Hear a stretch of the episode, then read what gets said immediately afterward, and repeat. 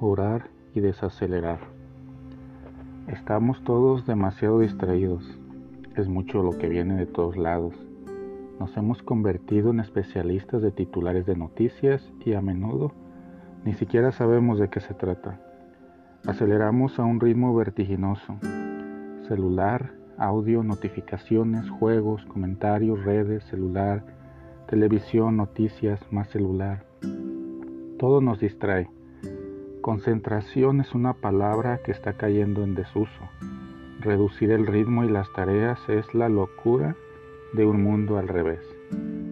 Sin embargo, no hay otra manera. Orar en este momento es desacelerar. Orar es jugársela en un necesario descanso. Orar es ir más despacio.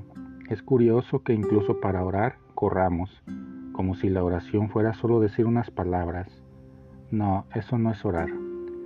Orar es establecer una relación.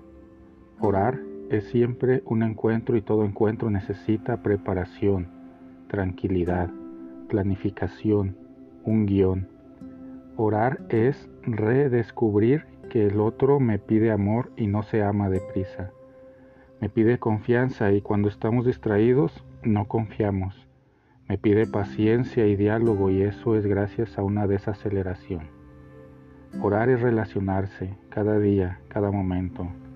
Orar es un estilo de vida, un cambio de ritmo, una nueva forma de ver el mundo. Rezar puede salvarnos y curarnos de mucho, no porque sea mágico, sino porque nos hace vivir de una manera nueva, redescubriendo lo perdido en nosotros.